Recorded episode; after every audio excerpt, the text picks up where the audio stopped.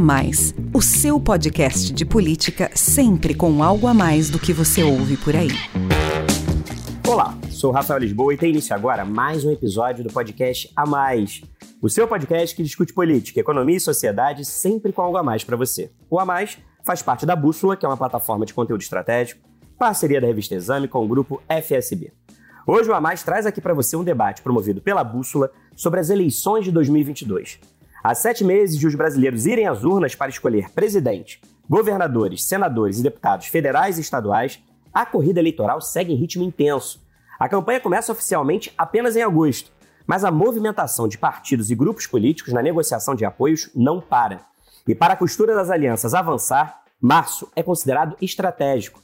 É o mês em que ocorre a janela partidária, isto é, o período de 30 dias em que deputados estaduais e federais podem trocar de legenda sem perder o mandato por infidelidade partidária. A dança das cadeiras, que deve alterar o tamanho de vários partidos no Congresso, será importante para a composição das chapas que concorrerão às vagas em outubro.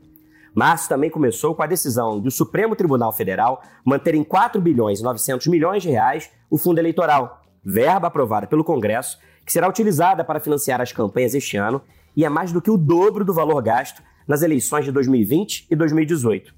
A maioria dos ministros do STF argumentou que o estabelecimento do fundo é prerrogativa do legislativo, não cabendo ao judiciário intervir. Na disputa presidencial, as últimas pesquisas revelam que a distância entre os dois primeiros colocados vem diminuindo. O ex-presidente Lula do PT segue na dianteira em todos os levantamentos, mas a sua vantagem reduziu em relação a Jair Bolsonaro do PL, que se consolida de maneira isolada na segunda posição. O atual presidente se afasta cada vez mais dos demais candidatos que tentam se viabilizar com uma aposta de terceira via no confronto entre o lulopetismo e o bolsonarismo, mas não chegam a dois dígitos nas intenções de votos. Dois temas em especial têm ocupado a pauta de candidatos e eleitores. Um deles é, claro, a pandemia. Em dois anos, o coronavírus tirou a vida de mais de 6 milhões de pessoas em todo o mundo. E o Brasil ultrapassou a triste marca de 650 mil mortes. Um alento diante de números tão trágicos é que a terceira onda de Covid-19 perde força em ritmo acelerado no país. Depois da explosão de casos pela variante Omicron no início do ano, o contágio segue em queda expressiva. Com maior controle da doença e cerca de 80% da população vacinável com esquema de imunização completo, o Ministério da Saúde já estuda rebaixar de pandemia para endemia o status da Covid-19 no Brasil. Além disso, o fim da obrigatoriedade do uso de máscaras vem sendo discutido em várias partes do país. Esta semana, o Rio de Janeiro foi a primeira capital a dispensar de vez as máscaras, inclusive em ambientes fechados. Se o coronavírus dá sinais de trégua, um outro assunto tem deixado o planeta em alerta: a guerra na Ucrânia. A invasão pela Rússia do país vizinho tem provocado reações em todo o mundo e foi condenada pela Assembleia Geral da ONU, que aprovou resolução pedindo a retirada das tropas russas. O Brasil foi um dos 141 países a votar a favor da resolução que reafirma a independência da Ucrânia e a sua integridade territorial. Além disso, o governo brasileiro também condenou a invasão do território ucraniano em votação no Conselho de Segurança da ONU, onde é membro temporário. Apesar das manifestações do Brasil nos fóruns internacionais, oponentes de Bolsonaro na corrida eleitoral têm criticado a postura do presidente em relação ao conflito. Dizem que a sua reação tem sido tímida diante da ofensiva militar de Putin contra os ucranianos, que vem sendo repudiada pela comunidade internacional. Já Bolsonaro defende um tom mais cauteloso e afirma que a posição mais sensata do país deve ser o equilíbrio. Com as duras sanções econômicas contra a Rússia impostas pelo Ocidente, em especial os Estados Unidos e a União Europeia, o governo de Vladimir Putin está cada vez mais isolado. E os impactos da guerra lá no leste europeu devem ser sentidos no bolso dos brasileiros e podem ter reflexos, inclusive, nas eleições de outubro. O principal efeito econômico do conflito é a disparada da inflação global. A alta de preços, que já vinha corroendo a renda e o poder de compra dos brasileiros, deve atingir ainda mais os alimentos, em especial os grãos, e os combustíveis, com o valor do barril de petróleo batendo recorde. Isso sem falar na escassez de fertilizantes, que afeta diretamente o agronegócio brasileiro. Como fica então o quadro eleitoral nessa nova conjuntura externa e interna? Como a guerra na Ucrânia e suas implicações econômicas podem afetar a corrida presidencial? Qual vai ser o peso da pandemia, que dá sinais de enfraquecimento na disputa? O que podemos esperar do troca-troca a partir da janela partidária e quais seus reflexos na composição das alianças? Que tendências apontam as pesquisas mais recentes em relação aos presidenciáveis? O que explica o crescimento de Bolsonaro registrado nos últimos levantamentos? Ainda existe espaço para uma candidatura competitiva da chamada terceira via? Todas essas questões foram debatidas em pouco mais de uma hora de live no YouTube da Exame. Me acompanharam no bate-papo os analistas políticos da FSB Comunicação, Alon Feuerwerker e Márcio de Freitas, e o sócio-diretor do Instituto FSB Pesquisa e da FSB Inteligência, Marcelo Tokaski. Vamos ouvir. Eu vou dar início ao nosso bate-papo com o Marcelo, nosso especialista em pesquisas. Desde a nossa última conversa aqui em janeiro, Marcelo, os levantamentos têm mostrado um crescimento das intenções de voto para o presidente Jair Bolsonaro, que se mantém em segundo lugar, mas agora menos distante do ex-presidente Lula, que permanece na dianteira, e mais afastado dos outros nomes que tentam se viabilizar aí como terceira via. Considerando então as últimas pesquisas e também os números de avaliação do governo, como é que você analisa a situação de Bolsonaro hoje na corrida? Com essa aparente tendência de alta em relação ao seu nome, é possível dizer que está se desenhando um cenário de disputa cada vez mais polarizada entre ele e o ex-presidente Lula? Olha, Rafael, tem, tem alguns pontos aí que a gente tem que destacar, né? Porque essa eleição ela tem se mostrado bastante diferente das, das outras eleições presidenciais que a gente teve no Brasil. Né? Primeiro, porque pela primeira vez na história, todo mundo já sabe, mas é a primeira vez que isso acontece, a gente tem na mesma corrida um presidente em exercício, que é o Bolsonaro, e, e também na disputa um ex-presidente da República, que é o Luiz Inácio Lula da Silva. Além de diversos outros nomes de terceira via que são razoavelmente conhecidos do eleitorado. Né? A gente tem o ex-juiz e ex-ministro Sérgio Moro, tem o governador de São Paulo, o maior estado do, do, do, Brasil, João Dória, tem o Ciro, né, que tem disputado as eleições recentes e, e é uma figura bastante conhecida também.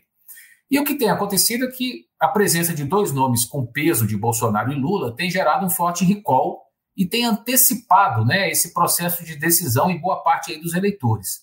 Para a gente ter uma ideia, em 2018, a essa altura do campeonato, estou falando lá de março de 2018, na pergunta espontânea, né, que é aquela pergunta que nas pesquisas a gente não apresenta a relação de candidatos. A gente diz, olha, quem você vai votar lá na eleição presidencial de outubro? Então, lá em 2018, em torno de 55% dos eleitores diziam nas pesquisas que não sabiam em quem ia votar. Hoje esse percentual está bem menor, ele está abaixo aí, entre 30% e 35%, dependendo das pesquisas. Isso na pergunta espontânea, porque na pergunta estimulada ele cai aí para algo entre 10% e 15%. E, em segundo lugar, a gente tem características também bastante diferentes das outras eleições. Né? A gente viveu aí é, um período entre 94 e 2014 de um embate constante entre PT e PSDB. Foram seis eleições né, com, a, com essa disputa. O Fernando Henrique ganhou em primeiro turno em 94 e 98, o PT venceu, venceu essas outras quatro eleições, duas vezes com Lula, duas vezes com Dilma, mas sempre no segundo turno. O PT nunca conseguiu eleger um presidente em primeiro turno. Em 2018, a gente teve o rompimento dessa polarização aí, PT-PSDB. A gente teve uma eleição em que a maioria do eleitorado queria derrotar o PT, né, mas também não queria mais o, o PSDB. Tanto que o Geraldo Alckmin, que foi o candidato tucano na ocasião, ele terminou o primeiro turno com menos de 5% dos votos válidos. Né? Ele teve um desempenho muito aquém do desempenho que o PSDB costumava ter nas eleições presidenciais. Foi o pior desempenho do PSDB nesse tipo de corrida. E para derrotar o PT, a maior parte do eleitorado acabou, tanto no primeiro e depois confirmando no segundo turno, escolhendo o Bolsonaro, que foi eleito presidente. E a gente tem uma outra situação agora, né? A gente tem uma polarização muito forte entre Lula e Bolsonaro. O petista tem hoje em torno das 40%, de 40% das intenções de voto, um pouco menos, um pouco mais, a depender da pesquisa, mas está nessa faixa, e ele tem uma rejeição, ou seja, o percentual dos eleitores que dizem, não, eu não voto no, no Lula de jeito nenhum, que está ao redor aí de 45%, também variando um pouco né, de pesquisa para pesquisa, mas na média das pesquisas está ao redor desse patamar. O Bolsonaro ele tem hoje 25, um pouco mais dos votos, 25, 27% dos votos, né? mas uma rejeição que está mais elevada, está no patamar que gira aí, na maioria das pesquisas, ao redor de 60%. Ou seja, o que, que a gente tem? A gente tem dois terços do eleitorado que já optou entre Lula e Bolsonaro. Claro, a gente está sete meses da eleição, né, quase sete meses, pouco menos que isso, ainda tem muita coisa para acontecer, mas o eleitor hoje está optando entre um ou outro candidato. E a terceira via segue, dentro desse cenário, bastante estagnada. Né? Estão todos os candidatos aí abaixo do patamar de dois dígitos todos os demais candidatos.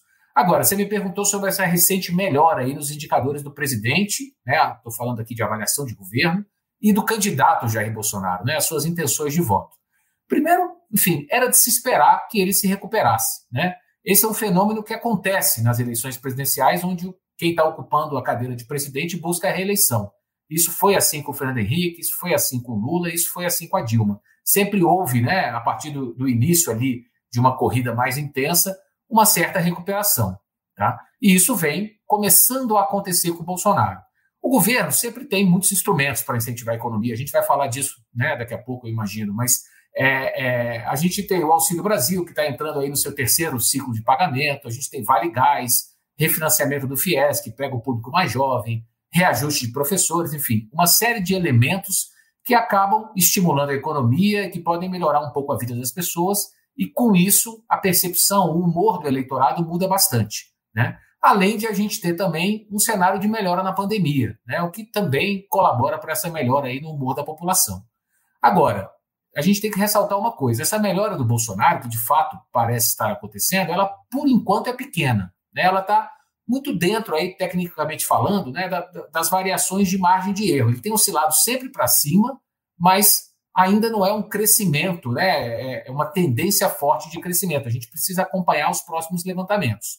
É, então, a gente não, não dá para cravar que ele está se recuperando, mas tem uma, um, um, dado que é muito relevante da gente acompanhar nesse comportamento dos números do Bolsonaro.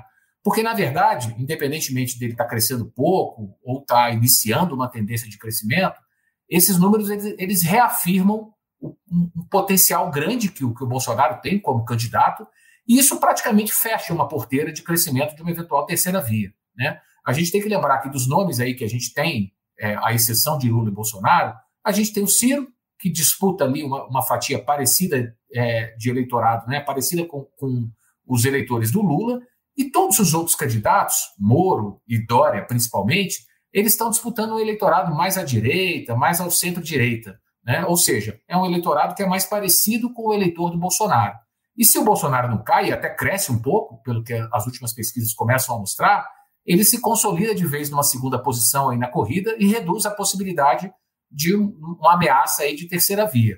Então, o que, o que essa recuperação deles, dele hoje nos mostra é que ela aumenta cada vez mais a tendência da gente ter um, um, um potencial segundo turno entre Lula e Bolsonaro, que é o que está desenhado hoje aí pelas principais pesquisas.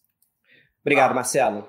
Alon, é, o Marcelo falou aqui sobre esse crescimento, né, que é um crescimento que parece ainda pequeno, mas dá para perceber uma tendência de crescimento em relação ao nome do presidente Jair Bolsonaro nas últimas pesquisas. O presidente, ele, o Marcelo afirmou aí, se consolidou de vez na vice-liderança a gente percebe que a distância entre ele e o ex-presidente Lula vem diminuindo, mas principalmente que a distância entre ele e os demais candidatos de terceira via vem aumentando. Aqui que você atribui, então, Alon, essa aparente recuperação de Bolsonaro? Qual que deve ser a estratégia do presidente para manter essa tendência de alta? E, por outro lado, como é que você avalia, então, a situação do Lula, que continua na frente, todos os levantamentos, mas viu sua vantagem reduzir um pouco? Que movimentos a gente pode esperar do petista daqui para frente? Rafael, não podemos esquecer de uma coisa: né? o presidente Bolsonaro ganhou a eleição em 2018. Ou seja, a maioria do eleitorado votou nele em 2018. Hoje, o Lula ele tem maioria na intenção de voto, mas uma parte desse eleitor que está votando no Lula já votou no Bolsonaro. Então, é razoável a gente, a gente concluir que existe aí o eleitorado em disputa, porque se o eleitor já votou no Bolsonaro, aliás, esse eleitor já tinha votado no Lula antes e na Dilma antes, né? Votou no Bolsonaro em 2018 e agora está dizendo que vai votar no Lula, é razoável a gente considerar que é um eleitor em disputa. É. O que está beneficiando o Bolsonaro, na minha opinião, são basicamente três coisas. Primeiro, a pandemia, Rafael, infelizmente foi normalizada. Né? Se a gente olhar os números, a gente hoje no Brasil está com uma média móvel em torno de 500 mortes de Covid por dia. Das outras vezes em que a média móvel atingia, atingiu esse patamar de 500 mortes por dia, você teve um grande estresse. Você tinha medidas sendo tomadas de distanciamento social, é, lockdown, é, medidas duras, ou elas vinham sendo tomadas ou elas vinham sendo exigidas. E hoje a gente percebe que você tem praticamente uma normalização da pandemia. E essa normalização da pandemia, essa sensação coletiva de que a situação está voltando a patamares aceitáveis, está voltando ao normal, de alguma maneira é, beneficia o Bolsonaro, porque eu, que, o que, que o Bolsonaro está dizendo há dois anos? Ah, temos que conviver com o vírus, porque ele vai ficar aí para sempre e vai, e, e vai ter gente que vai morrer, né? E vai ter gente que vai ficar doente isso foi rejeitado, foi repudiado durante dois anos, mas é, pela maior parte da imprensa, pela maior parte dos políticos, pela maior parte da chamada opinião pública. Agora, o que a gente está vendo hoje é uma normalização. Então, esse é o primeiro fator. O segundo fator é que você tem uma recuperação da economia e, portanto, uma recuperação do emprego. O desemprego continua muito alto, mas ele voltou para o patamar que ele estava antes da pandemia. O primeiro sinal disso veio no CAGED, no Cadastro Geral de Empregados e Desempregados do antigo Ministério do Trabalho, que existe novamente, né, o Ministério do Trabalho, se não estou enganado, e você passou a ter esses números também no, no levantamento do IBGE, no PNAD. Então, você tem um refresco, você tem uma folga aí na criação de empregos, que também melhora o ambiente geral. Então, você tem a normalização da pandemia, uma melhora no ambiente de emprego, e tem o terceiro fator, que é muito importante, que é a estabilização dos novos programas sociais no patamar relativamente mais alto do que historicamente esses programas tiveram. Né? Hoje em dia, o Auxílio Brasil, é, a pessoa, a família, ganha ali em torno de 400 reais, é, mas quase o dobro do que ganhava no Bolsa Família. Você vai dizer, não, mas tem muita gente que estava no auxílio emergencial e não está no Auxílio Brasil. É que uma parte do pessoal que estava no auxílio emergencial e não está no Auxílio Brasil está sendo reabsorvida pela, pela expansão da economia do mercado de trabalho. Então, a melhora no ambiente geral, favorece o Bolsonaro. Favorece também o Bolsonaro o fato de que, conforme a, a eleição vai se aproximando, o governo para de apanhar sozinho, né? Porque ele vinha apanhando sozinho esses últimos dois anos, especialmente por causa da condição aí da pandemia, especialmente por causa aí dos erros na, na, na narrativa sobre a vacinação. E agora a oposição, especificamente o Lula, também está apanhando. O Sérgio Moro também está sofrendo desgaste. Então, por exemplo, uma parte do eleitorado do Sérgio Moro, se o Sérgio Moro não se viabiliza, ele vai para onde? Vai para o Lula? Acho difícil, acho mais fácil ir para o Bolsonaro. Né? Então, você tem esse conjunto de fatores. O que, que o Lula tem de fazer? O que, que o Bolsonaro tem de fazer? De novo, quem está no governo tem de governar e apresentar resultados. Um problema que ele tem agora é esse assunto aí dos combustíveis, né, que ele vai ter que achar uma solução para evitar que isso aí cause uma inflação que se propague pelo conjunto da economia. Alguma solução ele vai ter que achar. Então, quem está no governo tem de governar. E quem está na oposição tem que torcer para a situação piorar, né, Rafael?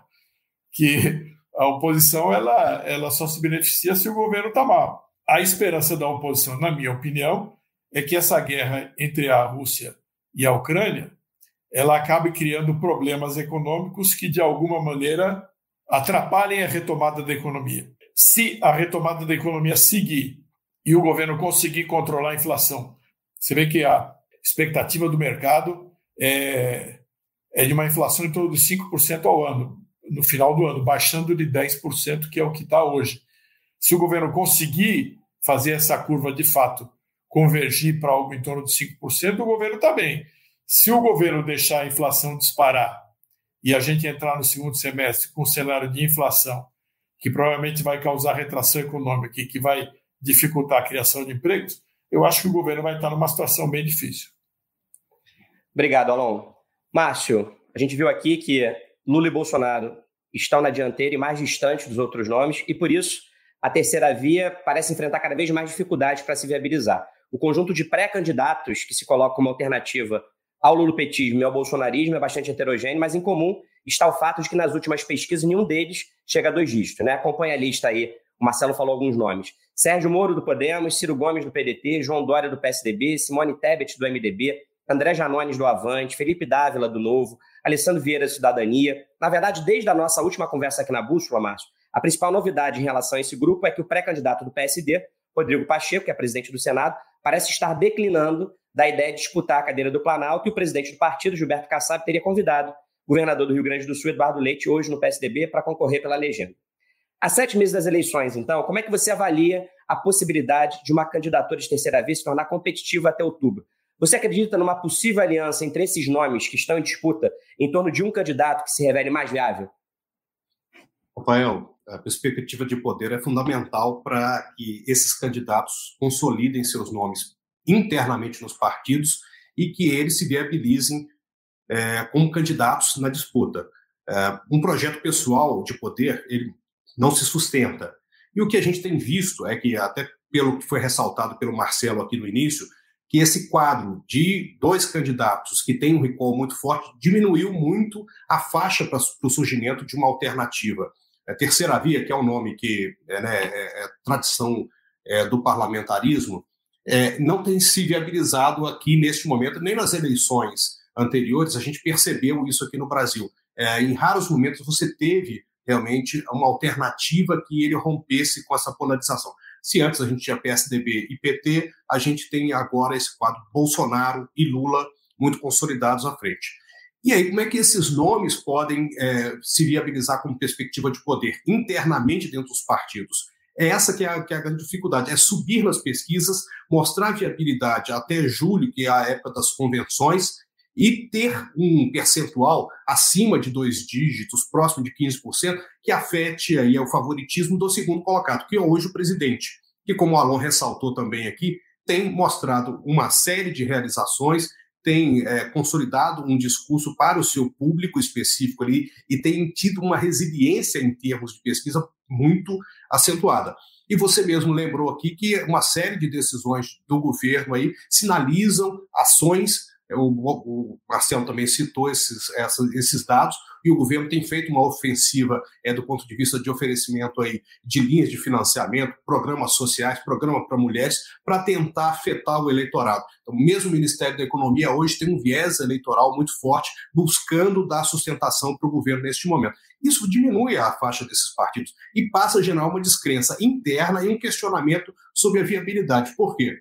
porque as legendas têm que gastar o seu orçamento para viabilizar as eleições do candidato a presidente, mas também para o Congresso Nacional, onde o resultado da Câmara dos Deputados, por exemplo, é que vai determinar no futuro se o partido terá tempo de televisão para disputar futuras eleições para governador de estado e a eleição presidencial e também para os candidatos a deputados e senador e recursos do fundo partidário e do fundo eleitoral. Isso passa a ser uma pressão para que esses candidatos eles disputem com, internamente com esses candidatos a deputado, a senador e a governador a primazia é, da opção partidária.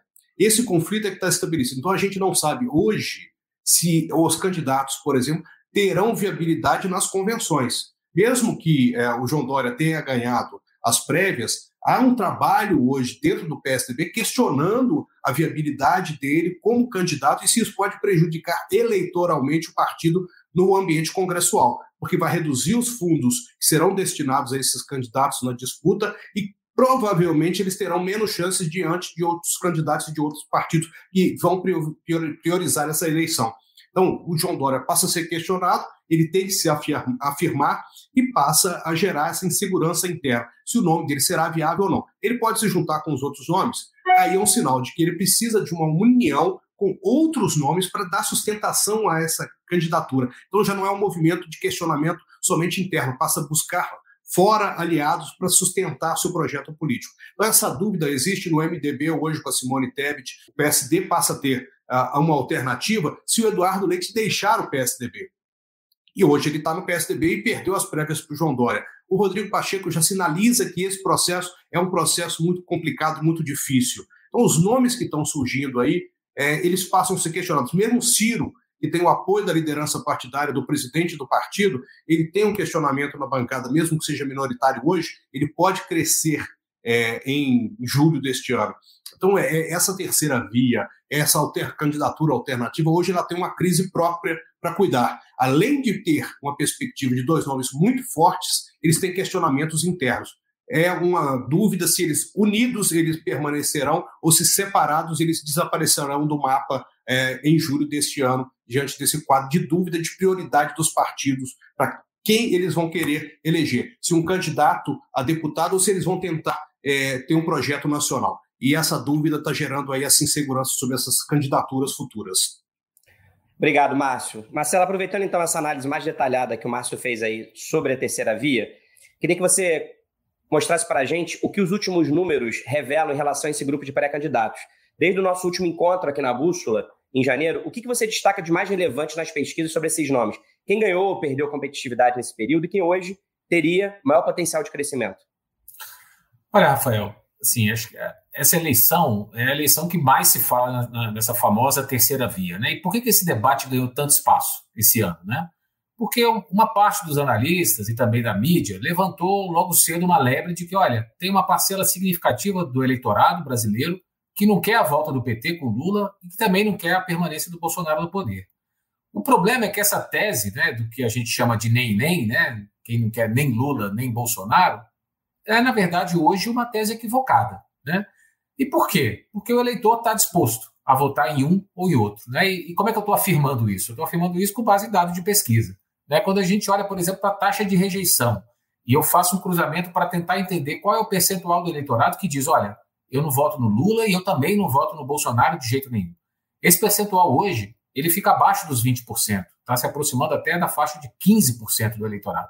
Ou seja, arredondando aqui, né, se fossem 20%, eu estou falando que 8 em cada 10 eleitores admitem votar ou no petista ou no atual presidente. Né? Então, mesmo que esses 20% de nem-nem, vamos dizer assim, votassem no único nome de terceira via, que a gente sabe que é impossível de acontecer, isso nunca aconteceu, né? a gente tendo tantos candidatos como a gente costuma ter nas eleições, ainda assim esse candidato não chegaria né, é, é, a, a, a, tão próximo assim do Bolsonaro, para eventualmente é, buscar um lugar no segundo turno. E dos principais nomes, né, você falou, Moro, Ciro, Dória, tem a Simone Tebet, etc., né, qualquer um, qualquer um que a gente pegue, não tem ninguém hoje rompendo a barreira dos dois dígitos. Né? O Moro ele chegou a beliscar ali 11, 12 pontos percentuais no final do ano passado, quando ele foi para o Podemos e teve ali um, uma exposição midiática muito grande, mas ele já recuou, já voltou ali para o seu patamar, ao redor de 8%, 7%, 9% ali das intenções de voto. E aí tem um ponto que o Márcio passou por isso, né? Assim, se a gente acompanhar o histórico das eleições brasileiras, nunca um candidato que em março tinha um dígito só nas pesquisas, chegou em outubro e venceu a eleição. Isso nunca aconteceu. Pode vir a acontecer? Até pode, né? A gente pode ter um, um, um cenário bastante diferente. Mas o fato é que todo mundo que ganhou esse, a, a, eleição no Brasil para presidente, a essa época do ano, já estava ali com algo em torno de 15% dos votos.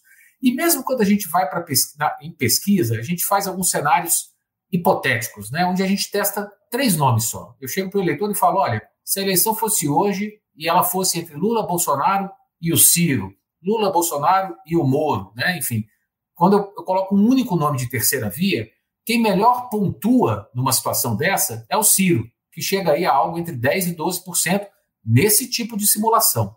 Ou seja, por enquanto, a gente, dos nomes que estão colocados aí no tabuleiro, nenhum deles tem chance de estar tá conseguindo romper essa polarização Lula-Bolsonaro. Claro que eu não estou dizendo que, né, enfim, isso não pode acontecer daqui a outubro, mas eu acredito que a gente precisaria de um fato muito novo, né, algo capaz de mudar muito a história dessa eleição, que por enquanto não está no radar, né? O surgimento de uma terceira via que fosse uma novidade muito grande aí para o eleitor. E um outro dado que eu gosto muito de acompanhar também, e que também hoje, né, ele, ele dificulta muito essa teoria aí dos nem-nem, né, é a intenção de voto no segundo turno. Quando a gente olha para simulações entre Lula e Bolsonaro, se o segundo turno fosse hoje, a gente teria aí, eu estou arredondando, né, a gente tem variações nas principais pesquisas, mas o Lula teria ao redor dos 50% dos votos, de 50% dos votos, né? e o Bolsonaro está girando em torno aí de 35% dos votos, um pouquinho mais em alguns levantamentos. Ou seja, quando o eleitor é confrontado com uma situação, olha, é um segundo turno, você teria que escolher entre Lula e Bolsonaro. Né? A gente tem pouca gente, menos de 15%, que fala, não, eu anularia meu voto, eu votaria em branco, ou eu não sei o que eu faria. A maioria do eleitorado hoje está disposto a, está disposta a escolher um dos dois, seja o ex-presidente, seja o presidente. E aí, um outro ponto que a gente tem que olhar também é a questão da rejeição dos candidatos entre primeiro e segundo turno. Né? E aí, é, essa é uma variável a gente, que a gente precisa olhar muito, principalmente para o Bolsonaro. O Bolsonaro hoje tem uma rejeição, como eu falei na, na primeira pergunta, ao redor de 60%. Mas essa é uma rejeição de primeiro turno. Né? Historicamente, vou, vou até usar o exemplo do, do próprio Bolsonaro em 2018, mas historicamente entre o primeiro e o segundo turno, a taxa de rejeição do candidato ela costuma cair. Vamos lembrar lá em 2018, o Bolsonaro foi eleito, é, foi, foi eleito não, desculpa, ficou em primeiro lugar no primeiro turno, com uma taxa de rejeição que girava em torno de 48, 50% do eleitorado. No segundo turno, quando ele enfrentou o Haddad, né, do PT, a sua rejeição caiu para algo ao redor de 40%, 42% em algumas pesquisas. Ou seja, muita gente que nas pesquisas de primeiro turno dizia: não, eu não voto no Bolsonaro de jeito nenhum, na hora que teve que tomar a decisão de segundo turno, acabou optando por votar nele, provavelmente para derrotar o oponente, para derrotar o Haddad na ocasião. Então, de maneira geral, o que a gente indica hoje é que a terceira via está muito, está com muita dificuldade, né? A, a, gente não vê muita, muito é, uma possibilidade de, de, de, de, crescimento forte de uma terceira via dos nomes que estão colocados aqui hoje, né? É, vamos dizer, é, e, e também não tem ninguém ameaçando um segundo lugar ocupado pelo Bolsonaro na corrida, né? E vamos lembrar que o PT, como eu disse também, o PT nunca venceu uma eleição em primeiro turno. Né? O melhor desempenho que um candidato petista a presidente teve nunca venceu uma eleição presidencial em primeiro turno. Foi o próprio Lula. O Lula, em 2006, na sua, na sua tentativa de reeleição, ele teve 48% dos votos válidos, um pouquinho mais, 48,3%, é, se não me engano. E ele, mesmo no seu melhor momento, com uma aprovação aí próxima de 80%, ele não conseguiu vencer no primeiro turno. Então, é, é muito difícil que isso aconteça novamente agora. É, a tendência é, de fato, a gente ter hoje um, um, segundo turno, né? E que, por tudo que eu falei, né, por, esse, por, por, por esse movimento que a rejeição faz entre o primeiro e o segundo turno, a gente está longe de ter uma eleição definida. Né? No segundo turno, a gente vai ter uma eleição de rejeições, né? onde o, o, o candidato menos rejeitado provavelmente deve ser o candidato eleito presidente no segundo turno, lá no último final de semana de outubro. Obrigado, Marcelo. Alon, agora eu quero falar com você sobre a janela partidária. Período que teve início agora em março e quando é permitida a troca de legenda por parlamentares. Você disse no seu último artigo aqui na Bússola que esse é um dos momentos chave do processo eleitoral, junto com as convenções e com a eleição propriamente dita. O que podemos esperar, então, do troca-troca partidário neste mês? Qual será o efeito na costura de alianças para as eleições de outubro, inclusive na formação das federações partidárias? Rafael Bolsonaro ele teve sorte como diz a ciência política, não sei se foi fortuna ou se foi virtude, mas teve alguma dose de sorte, de fortuna, é, porque ele chegou nesse momento da janela de trocas partidárias com a sensação disseminada de que ele é competitivo na eleição de outubro. Você imagina como é que seria a situação dos partidos pró-Bolsonaro se a candidatura do presidente da República chegasse nesse momento numa situação de desagregação, com eventualmente um, um, um nome forte aí da terceira via pressionando para tirar ele do segundo turno. Como nem, a, nem ele está em desagregação, nem essa terceira via forte apareceu, existe o efeito é, o efeito centrípeto, né, a força de atração do governo. Então é razoável a gente supor que nessa janela de trocas partidárias, os partidos que devem compor a base eleitoral do Bolsonaro, que são o PL, o partido dele, o Republicanos, antigo PRB, e o Progressistas, antigo PP, essa trinca ela deve se fortalecer. Qual que é o, o efeito é, disso, da, digamos assim, da força das bancadas partidárias na eleição presidencial? É muito relativo. Né? Em primeiro lugar, porque o tempo de televisão e a verba do fundo eleitoral é calculado em função do resultado da eleição anterior e não do número de deputados que o partido tem no momento da eleição. Mas a gente não deve, não deve subestimar totalmente, especialmente nesse ano de 2022, a força da política, porque em 2018 você teve uma onda da antipolítica ou da nova política. É muito difícil que agora essa onda se repita. Primeiro, porque a Lava Jato enfrentou e enfrenta um processo de grande desgaste. Em segundo lugar, porque os concorrentes, os dois principais, como você bem é, notou aí, Marcelo, acho que foi o Marcelo que tocou nisso, são o presidente da República e o ex-presidente da República. Então, é, você vai dizer o quê? Não, é a nova política? É difícil, porque o Bolsonaro se apresentou como nova política, apesar de ter 30 anos de mandato parlamentar, porque de alguma maneira ele nunca tinha tido cargo executivo e pôde se apresentar como nova política. Mas ah, isso em 2018. Agora, em 2022, é difícil. Então, é razoável supor que alguma importância vai ter o apoio dos políticos nos estados, dos governadores, dos candidatos a governador, dos prefeitos. Então, o Bolsonaro ele chega bem nessa janela. Quem também está bem é o Lula. A gente vê que ele praticamente já amarrou o PSB, já, já é, atraiu o Alckmin para vice, agora o PT está conversando com o PSOL, né? Então, ele vai formar uma aliança aí razoável e que vai ficar ainda mais razoável se ele conseguir atrair o PSD do Gilberto Kassab. O que não é fácil, não está decidido, mas é um processo de conversa que está em curso. Tanto que o Rodrigo Pacheco, presidente do Senado, já dá todos os sinais de que não vai querer mesmo concorrer à presidência da República. A gente vê que essa janela partidária ela tende a beneficiar os partidos que se agrupam em torno dos candidatos mais fortes. Não que isso vá ter uma grande influência na, na, na posição do eleitor final, porque, Rafael, é muito mais provável o eleitor votar no candidato a deputado porque o presidente, o candidato a presidente apoia esse candidato a deputado do que votar no candidato a presidente porque ele é apoiado pelo candidato a deputado ou pelo deputado ou pelo senador. O voto para presidente é um voto bastante independente.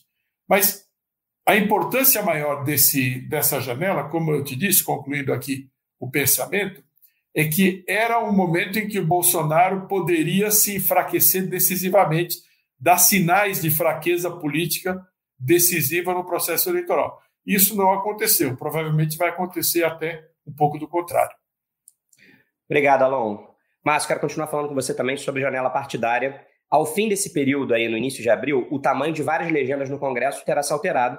Como é que você avalia que será o novo desenho das bancadas na Câmara a partir do mês que vem? E como é que essa nova composição pode influenciar a votação de temas estratégicos, tanto para o governo quanto para a oposição, desse ano eleitoral? Rafael, é, uma mudança em termos de é, representação partidária é, da base do governo e na oposição, nós não teremos é, significativamente, porque a troca partidária ela não vai impactar ali a base do governo nem a, a, a oposição, vai mudar a configuração que nós temos no Congresso Nacional. Na verdade, nós teremos ali um partido que deve ganhar muitos deputados, que é o PL, que é o partido do presidente da República, Bolsonaro.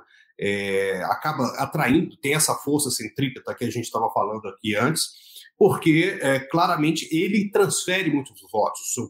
Isso aconteceu em 2018, é, e mesmo que é, né, a gente brinque que né, o passado pode se repetir como farsa, mas a tendência dos deputados é, é migrar para o partido do presidente, porque tem recursos do ponto de vista de governo investidos, tem uma identificação com esse eleitorado, e o presidente demonstrou na última eleição que quem estava próximo dele acabou é, sendo beneficiado no processo eleitoral.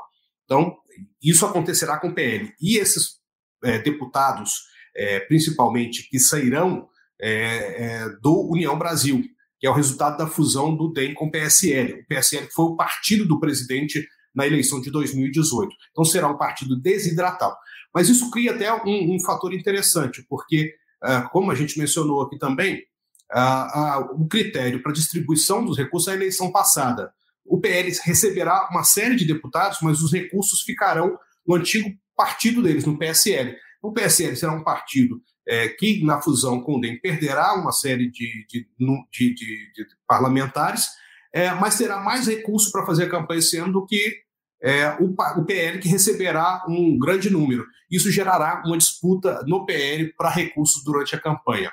Então, implicará também uma atenção do governo, né, porque o governo será cobrado por isso, é, para beneficiar até a reta final, agora de junho, com a liberação de recursos, esses candidatos que eventualmente fizerem essa mudança. Então, você tem uma pressão de um lado é, da máquina governamental para atender a esses parlamentares e do outro lado a máquina partidária também que será pressionada porque o número é muito maior, ele pode receber até 30 deputados, mas terá um recurso menor para transferir para esse volume maior. Agora, o resultado é que o PL ficará possivelmente com a maior bancada é, no, na Câmara dos Deputados. Agora, esses deputados que estão mudando ali, eles já votavam com o governo, eles já estavam alinhados, eles mudam de sigla o PSL se afastou da base do governo, mas esses deputados estavam lá já votando com o governo. Então é uma mudança que não interfere na, na resultante. O problema é que o ano eleitoral interfere na agenda de votações porque os parlamentares não querem votar medidas que sejam impopulares. Então, eles estão procurando resolver questões hoje que estão muito mais afeitas à agenda da população, como é, por exemplo, a questão dos combustíveis, do que as questões de reforma administrativa, por exemplo, que geram mais perda de votos do que qualquer outra coisa. Assim como a reforma tributária, ela foi um pouco abandonada pelos conflitos e pela insegurança que ela gera no contribuinte. Mas são matérias complicadas, elas acabam sendo deixadas para a próxima legislatura, para o próximo ano. Não entrarão na agenda agora. O Congresso hoje está mirando muito mais uma agenda mais suave, uma agenda que não tenha tantos conflitos assim, ou procurando resolver problemas que são muito, é, nesse momento agora, são muito agressivos para o bolso do, do contribuinte, do eleitor, como é a questão do preço dos combustíveis. Então, é essa agenda que está casada com a agenda é, do governo e que o governo está procurando uma solução que é uma solução muito complicada também, que está demandando muita discussão. Hoje o governo está se debruçando sobre esse tema, por exemplo, que é um tema que pode gerar inflação, pode gerar problemas para o governo, que tem que dar resposta. Quem tem que dar solução hoje para esse problema exemplo, é o governo e a base do governo tem que votar alinhada com ele. Obrigado, Márcio. Marcelo, acaba de ser divulgada uma pesquisa encomendada ao Instituto FSB pela CNI, a Confederação Nacional da Indústria, sobre as questões que mais preocupam os brasileiros e quais devem ser as prioridades do governo. E a economia aparece no topo dos assuntos que mais têm tirado o sono da população, passando à frente de temas como saúde e educação, que tradicionalmente costumavam liderar esse tipo de levantamento. Gostaria então que você detalhasse para a gente mais os números dessa pesquisa e, a partir desses dados, qual você avalia que será o impacto das questões econômicas, como inflação e desemprego, na disputa presidencial? Olha, Rafael, como você falou, né, além de saúde e educação, segurança também foi um tema que historicamente sempre figura né, é, no pódio aí dos principais problemas do país. Em 2018, em virtude lá dos escândalos de corrupção investigados pela Operação Lava Jato, a corrupção foi uma pauta relevante, né? muito relevante. O Alon falou disso, e ela chegou né, a ocupar os primeiros lugares ali entre as preocupações do brasileiro, dos brasileiros. Lá em 2018, chegava a ser citada por 40% da população como um dos principais problemas do país. Esse ano, o quadro está bem diferente. Né? Não quer dizer que a corrupção não é uma coisa importante, mas no grau de prioridade das pessoas, ela deixou de ser uh, é, um tema central. Né? A saúde, que a gente vem de dois anos de uma pandemia, durante a pandemia ela chegou a, a disparar como principal problema, mas a, a, a, crise sanitária trouxe uma crise econômica no mundo inteiro, não só no Brasil, e, e aí, de fato, né, o, o quando a gente é, olha para dados de pesquisa, a gente vê uma grande preocupação dos brasileiros com questões de, relacionadas a emprego, à inflação, etc. Então, quando você me pergunta ah, o que vai ser decisivo para o eleitor esse ano, né, na hora de escolher quem ele vai votar para presidente, eu tenho dito que vão ser três coisas: a economia, a economia e a economia. Não tem outra coisa assim. Basicamente, é com esse drive, né, que a população, que o eleitorado vai pensar daqui para frente, já está pensando, né, é, porque a crise econômica provocada pela pandemia, ela elevou o desemprego, já deu uma recuada, como o Alon colocou, mas ele ainda está num patamar bastante elevado. Levou uma disparada da inflação, né, que até reduz o ritmo, agora tende a voltar com a guerra na Ucrânia, mas enfim, é, teve uma disparada da inflação que corroeu o poder de compra, e na prática a vida do brasileiro piorou. Né? O, o, muita gente perdeu emprego, as pessoas estão com o poder de compra bastante afetado, estão conseguindo comprar menos coisas, estão tendo que trocar produtos, deixando de comer certos, certos alimentos, etc. E isso mexe muito, claro, com o humor das pessoas. E mais importante até do que passou, né, é a gente olhar para frente. Qual é a expectativa futura das pessoas? Então, para a gente ter uma ideia, quando a gente pergunta em pesquisa, olha, o preço das coisas que você costuma comprar, costuma consumir ao longo do mês, nos últimos seis meses, esses preços, de maneira geral, eles subiram ou não, né, ou diminuíram, enfim.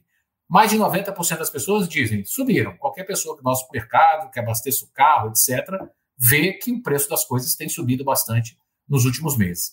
Mas quando a gente pergunta, tá bom, mas e nos próximos seis meses? O que, que você acha que vai acontecer com o preço das coisas que você costuma comprar?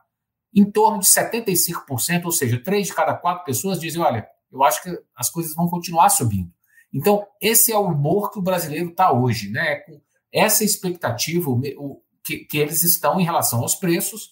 O medo de perder o emprego ele também voltou a crescer, né? ou seja, o retrovisor mostra uma imagem muito ruim, mas o para-brisa, quando eu olho para frente, também mostra uma perspectiva bastante complicada aí na, na, na, expectativa do eleitor.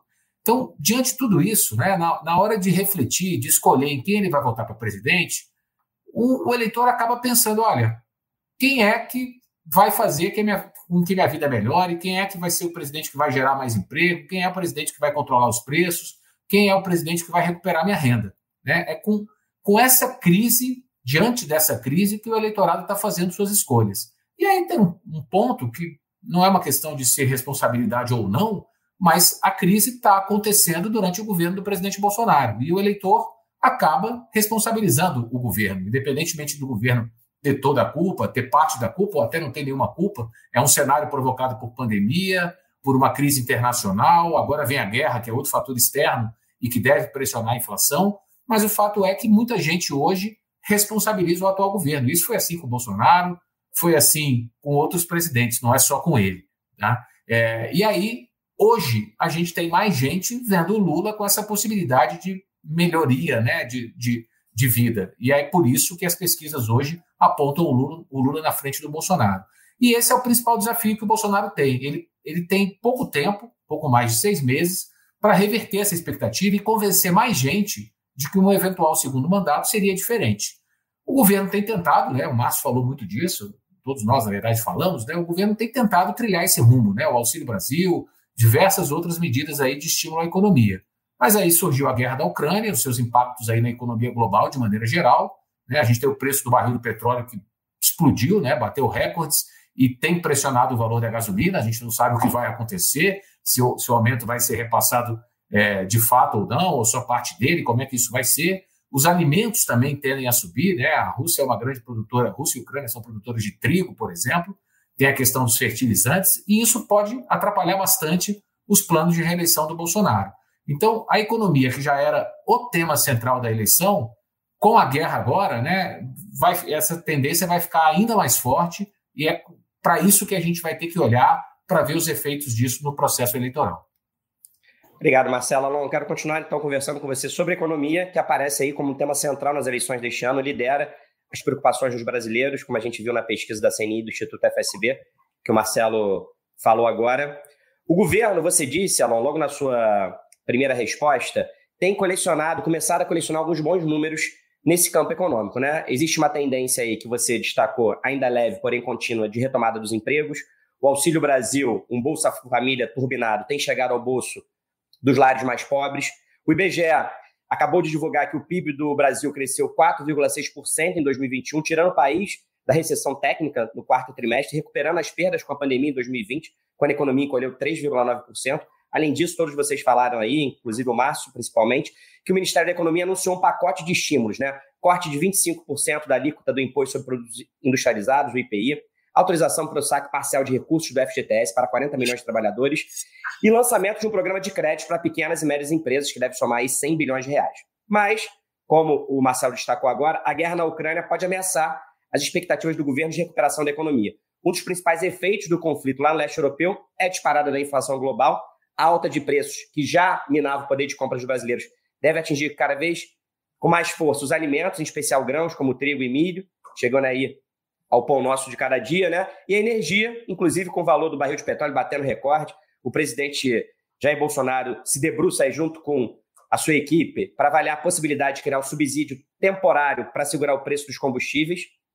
E ainda tem a questão dos fertilizantes, que o Marcelo lembrou bem, que afeta diretamente o agronegócio brasileiro. Nós somos o quarto maior consumidor do insumo do mundo e o maior importador mundial, sendo que um quarto do total de fertilizantes comprados pelo mercado brasileiro no ano passado veio da Rússia. Então, diante de todo esse cenário, como é que você avalia o impacto da invasão russa lá na Ucrânia, na corrida eleitoral aqui no Brasil? Quais os efeitos práticos na disputa presidencial que ainda tem sete meses pela frente? Vou começar a falar um pouco é, sobre a economia. Rafael, vamos lembrar que em 2014 o governo Dilma era um governo mal avaliado. Era um governo mal avaliado e a situação econômica já era preocupante, tanto que naquele ano de 2014 o resultado não foi muito bom. Como é que a Dilma se, se reelegeu em 2014? Ela tinha uma rejeição alta, mas ela trabalhou muito a rejeição dos adversários, primeiro da Marina e depois do Aécio Neves. O Bolsonaro ele vai chegar na eleição numa situação que o Marcelo descreveu bem, que está melhorando e, portanto, a gente vê que os índices dele de popularidade, de aprovação também estão melhorando, mas está muito longe ainda de ser uma situação confortável para a grande maioria da população. E certamente a oposição vai dizer, ó, a tua situação não está boa por culpa do Bolsonaro.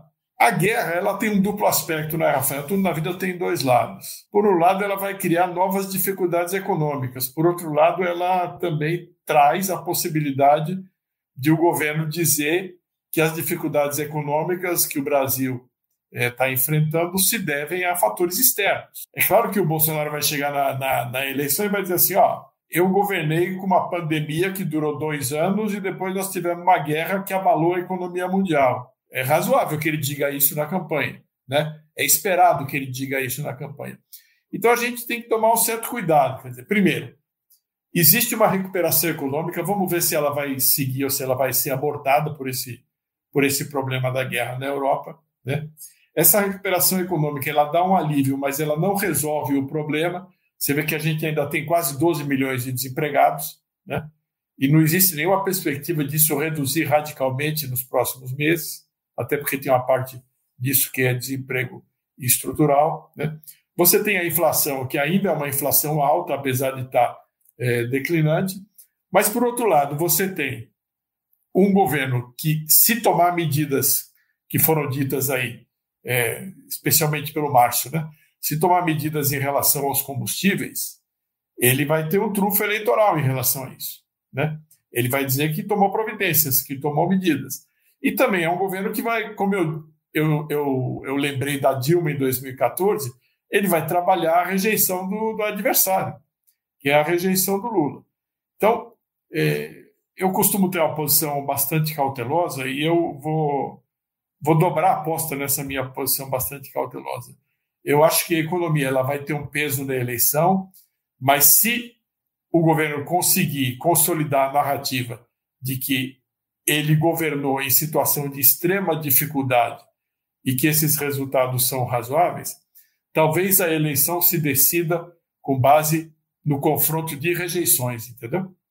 No confronto da rejeição do Bolsonaro com a rejeição do Lula. Em relação aí à, à guerra que você que você me perguntou, você complementou a sua pergunta com a questão da guerra. Veja, é preciso saber qual se o desfecho dessa guerra vai ser rápido ou se não vai. Se as sanções contra a Rússia vão permanecer, vão se acirrar ou vão ser atenuadas ao longo do tempo. E como o Brasil vai conseguir se defender disso? Em tese, é, o Brasil, a Rússia não é um, um, gigantesco parceiro comercial do Brasil. Os dois principais parceiros comerciais do Brasil são, quer dizer, os principais são é, a China, os Estados Unidos, o Mercosul, um pouco a União Europeia. O Brasil tem como compensar isso. Agora, é preciso saber como é que os Estados Unidos vão agir, por exemplo, em relação à China. Quer dizer, se a China eventualmente ajudar a Rússia a contornar sanções, a China vai ser sancionada que alterações que isso pode vir a provocar na economia chinesa que pode afetar o Brasil. Então, o Brasil está tá no momento numa situação de expectativa. Algum efeito vai ter. Algum efeito vai ter.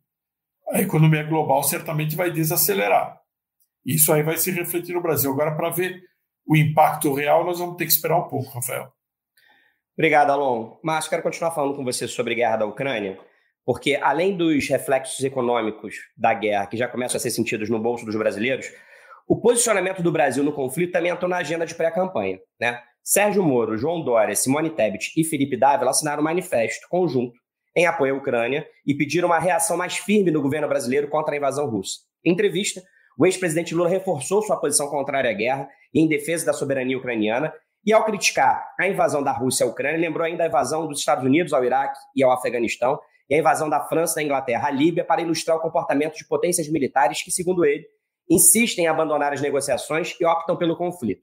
Ao comentar a guerra, Ciro Gomes alertou para os reflexos na economia brasileira e criticou o despreparo e a fragilidade do governo aqui do país. Tanto na Assembleia Geral da ONU quanto no Conselho de Segurança, onde é membro temporário, o Brasil condenou a invasão do território ucraniano e pediu a retirada das tropas russas. Se o governo vem se manifestando nos fóruns internacionais contrário à invasão russa, o presidente Bolsonaro, em suas declarações sobre o tema, tem defendido o tom mais cauteloso e afirmando que a posição mais sensata do país deve ser o equilíbrio. Na sua avaliação, qual o potencial desse tema ocupar o debate eleitoral e como você acha que essas narrativas vão ser exploradas pelos candidatos? É interessante porque o Brasil é, sempre teve uma posição um pouco pragmática no, pelo Itamaraty, pelo Ministério das Relações Exteriores, em relação a determinados temas.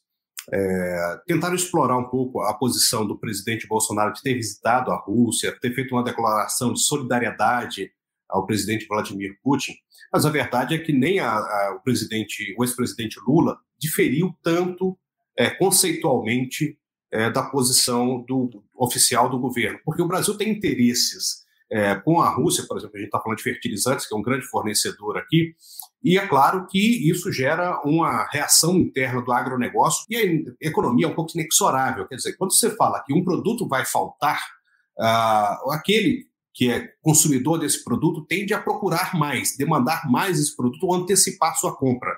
Isso, claro, gera um efeito na economia e pode acelerar, inclusive, a falta desse produto. Então, falar, ah, vai, não vai estar garantido até outubro. A gente não sabe, porque se anteciparem compra, ele pode faltar antes. Então, é um, um assunto interessante para a gente observar qual o interesse que a gente tem é, com os russos, qual o interesse que a gente tem com a Ucrânia, que é um fornecedor de trigo do mercado internacional, e isso vai impactar, como você brincou aqui, é, no nosso pão. Ele vai ficar mais salgado, o nosso pãozinho do café da manhã. Então, todos esses interesses, eles têm que ser observados do ponto de vista pragmático. O Itamaraty sempre teve uma posição de estar procurando um ponto de equilíbrio nisso aqui. A interpretação de todos os candidatos no sentido de condenar a guerra, aí é, nós estamos no lugar comum. É, a mesma China, que fez um movimento ali solidário, muito mais solidário que o Brasil, a Rússia, ela tem procurado agora estabelecer um canal de diálogo, porque não interessa para a China a guerra e que essa conflagração ela passe dos limites onde ela está estabelecida ali hoje é, na Ucrânia. Porque se isso é, contamina outros países, se isso vai além do que está ali, nós teremos uma perda generalizada para a economia mundial e os chineses, vamos lembrar que eles têm crescido nos últimos 30, 40 anos num ambiente de paz. A Europa se desenvolveu num ambiente de paz. Os Estados Unidos, quando fazem esse movimento, eles têm investido muito, têm gerado perdas, e isso gera, inclusive, uma discussão nas eleições lá sobre a presença e a morte de americanos em outros países, qual o custo que isso tem. Tanto que a saída do, do Afeganistão foi feita de uma forma atabalhoada, que era um compromisso de campanha desde o Obama, não era só do Biden. É, esse ponto tem sido levantado lá e gerou um desgaste muito grande para o Biden agora, que está procurando se posicionar é, para as eleições internas que ele terá agora é, para o Congresso é, americano, né, para o Parlamento americano, para a Casa dos Representantes. Então, eles estão buscando é, fazer esses movimentos, é, todos tentando amenizar esse conflito, mas ao mesmo tempo ter posições firmes e fortes.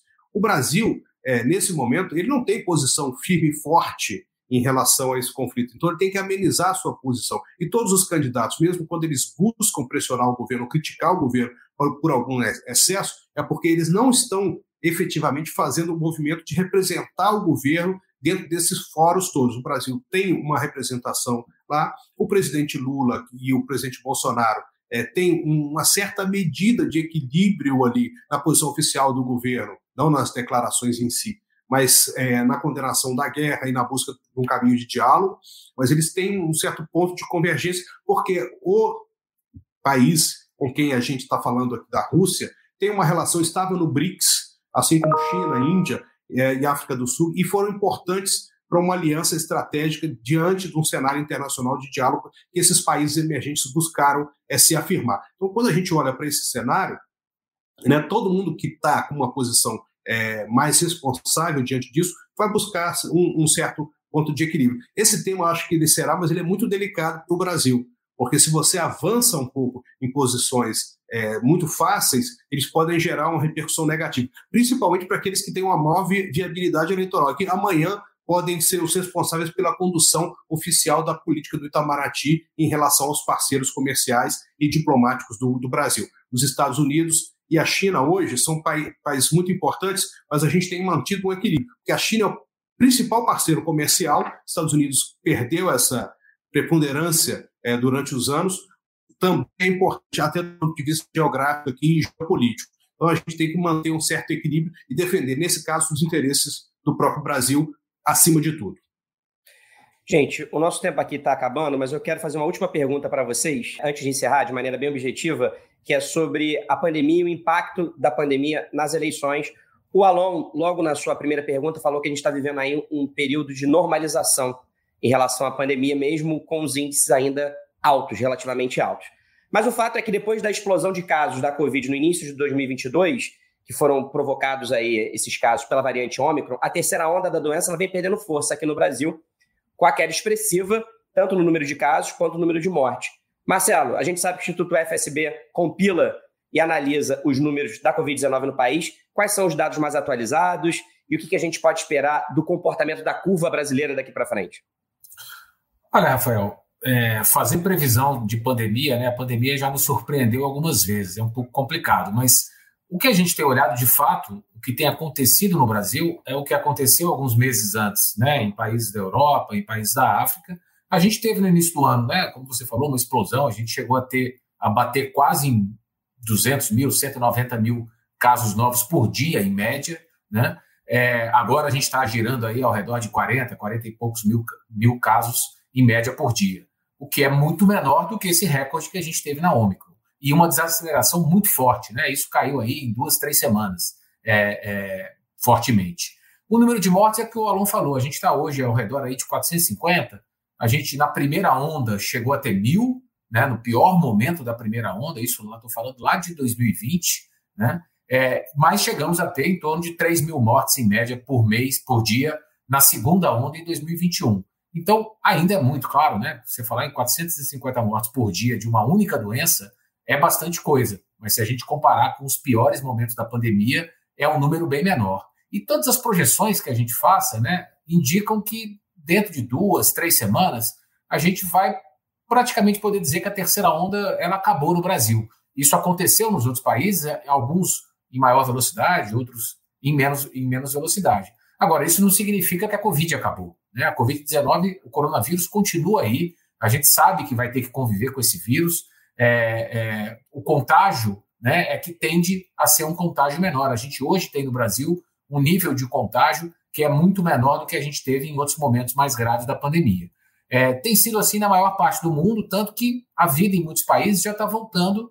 Eu não gosto muito dessa expressão de voltar ao normal, né? O que, que é isso? Mas, enfim, a vida está voltando, as pessoas estão circulando, estão trabalhando, estão voltando a viajar, etc.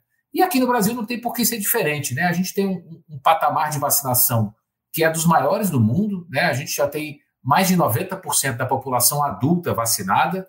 Mesmo se a gente pegar a população vacinável, né, que é a população a partir dos cinco anos, a gente já tem aí 78% dessa população com pelo menos duas doses. 87% já tomaram pelo menos uma dose. E vamos lembrar que no Brasil a vacinação de crianças ela começou mais tarde um pouco. Então são números bastante, bastante significativos. E a dose de reforço, que é a famosa terceira dose, para algumas pessoas já até a quarta dose, em condições muito especiais aí, a gente já tem 40% da população adulta com essa dose de reforço. Então, assim, se nenhuma nova variante surgir, e mesmo que surja, a tendência é que sejam variantes mais leves, né? A Omicron, apesar de muito contagiosa é, em termos de efeito né, sobre a saúde das pessoas, gravidade da doença, ela é, bem mais leve do que as, as variantes anteriores, né? Mas mesmo que surja uma nova variante, a tendência é que a gente tenha aí momentos de mais tranquilidade. E Pra, só para concluir, o que você pergunta né, sobre o efeito eleitoral. Claro que uma melhora da situação sanitária ela tende a ajudar quem está ocupando a cadeira presidencial, que hoje é um presidente que busca a reeleição. Por quê? Porque o humor das pessoas melhoram, a economia tende né, a, a uma retomada, etc. Agora, de novo, a questão vai ser a economia. Né? Como eu falei, a, a terceira onda da Omicron ela explodiu em janeiro. Só que a gente não teve tantas medidas restritivas de circulação como a gente teve lá na primeira e na segunda onda. O que eu quero dizer com isso é que a economia ela já estava se recuperando né, com alguma intensidade, o comércio já, tava, já tinha voltado a funcionar, as pessoas já tinham começado a circular um pouco mais. Claro que agora, né, enfim, as pessoas estão indo mais a restaurante, estão tentando ir ao cinema, estão voltando aos shoppings e assim por diante. Né? Agora, a gente vai ter que acompanhar qual vai ser a velocidade dessa recuperação, porque o brasileiro está com a renda bastante comprometida, o desemprego está alto, tudo, tudo aquilo que a gente já falou bastante aqui. Né? O, o nível, outra variável muito importante é o nível de endividamento das famílias, que está num patamar é, próximo aí do recorde, ou seja, as pessoas ainda precisam de mais tempo para recuperar suas economias e para voltar a ter aí um, um, algum tipo de melhora pelo lado econômico né, na vida. Então, essa melhora na pandemia, sem uma melhora econômica mais contundente, mais efetiva, eu acho que ela vai ter um efeito um pouco mais tímido no humor das pessoas. O que a gente vai ter que saber e acompanhar é como é que o fim dessa terceira onda ela vai se dar no reflexo da economia nesse período, né, nessa contagem regressiva que a gente tem daqui até o primeiro final de semana de outubro, quando a gente tem o primeiro turno das eleições presidenciais. Alô, e Márcio, então, diante desse enfraquecimento da terceira onda e do avanço muito significativo da vacinação, como disse aí o Marcelo, qual o peso que, na avaliação de vocês, a pandemia terá no debate eleitoral? Eu pergunto isso porque, apesar do Alon ter dito que a gente já parece ter normalizado essa questão, a Covid ela tirou a vida de mais de 652 mil brasileiros nos últimos dois anos. E, obviamente, que isso tem um impacto aí na narrativa. Quero te ouvir primeiro, Alon. Rafael, primeiro esse aspecto que você levantou. Mais de 600 mil pessoas morreram, né?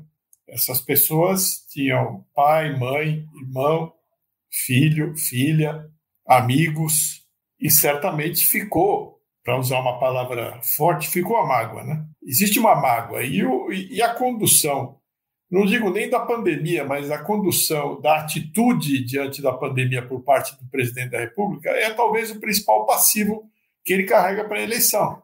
Porque você vê que a situação paradoxal. Não faltou vacina para ninguém. Todo mundo que foi se vacinar tinha vacina no posto. E o governo que investiu para comprar todas as vacinas que vacinaram a população brasileira conseguiu criar uma, uma situação de comunicação na qual o presidente da República é conhecido ou é visto como alguém que é contra a vacina. Que peso que isso vai ter na eleição? Primeiro, esse aspecto que, que, que você abordou. Muita gente morreu, né, Rafael? Muita gente ficou com, com problemas por causa da Covid. Então, tem um contingente grande da sociedade que é, carrega uma mágoa desse período. Segundo, o presidente ele, ele criou, é, produziu para si próprio uma imagem que, se é, pelo ângulo da base mais é, fiel a ele, é, mostrou uma certa coerência, né? É, pelo lado da maioria da população, mostrou um presidente que talvez fi, tenha ficado conhecido na pandemia como alguém mais capaz de criar problemas do que de resolver problemas. E isso certamente vai ser explorado pelos adversários, porque é o principal passivo eleitoral que ele tem.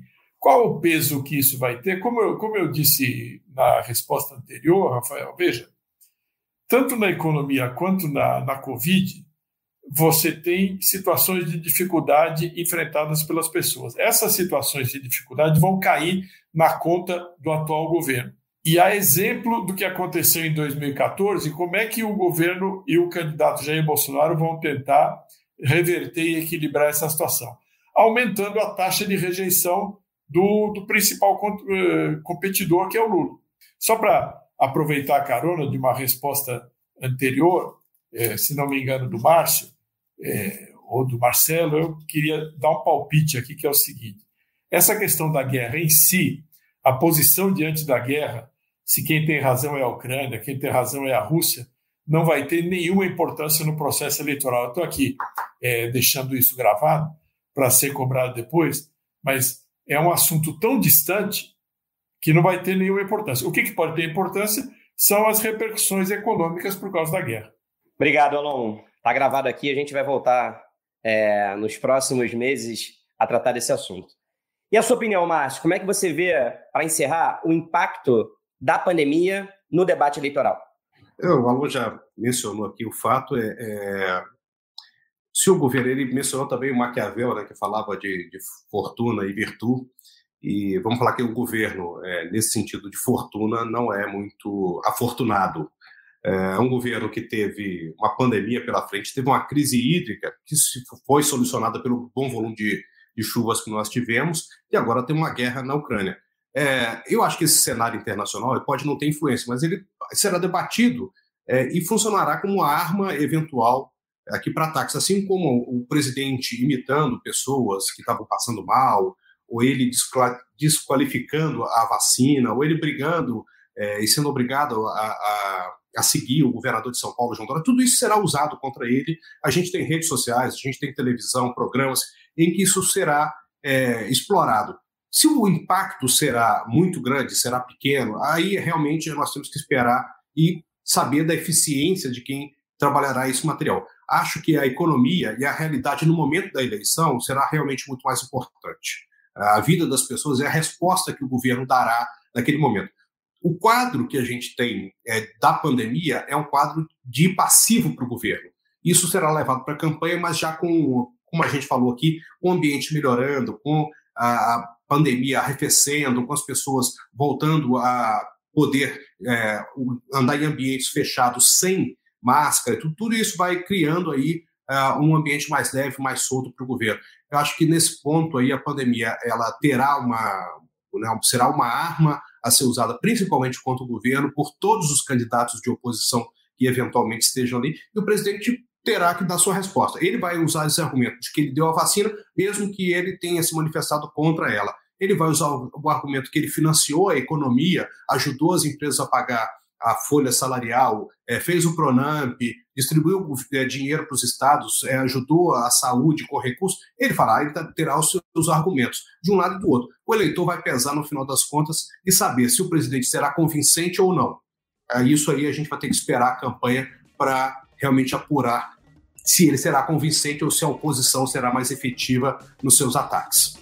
Você acabou de ouvir o debate da Bússola sobre as eleições de 2022. Tema que o podcast A Mais, você sabe, continuará acompanhando de perto. Vamos trazer sempre aqui análise dos nossos especialistas sobre as movimentações da corrida presidencial.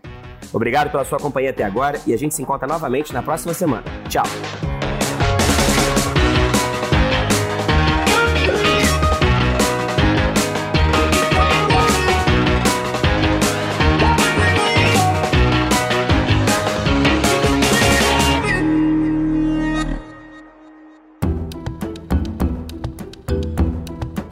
Edição Guilherme Baldi, este podcast faz parte da plataforma Bússola, um produto do grupo FSB.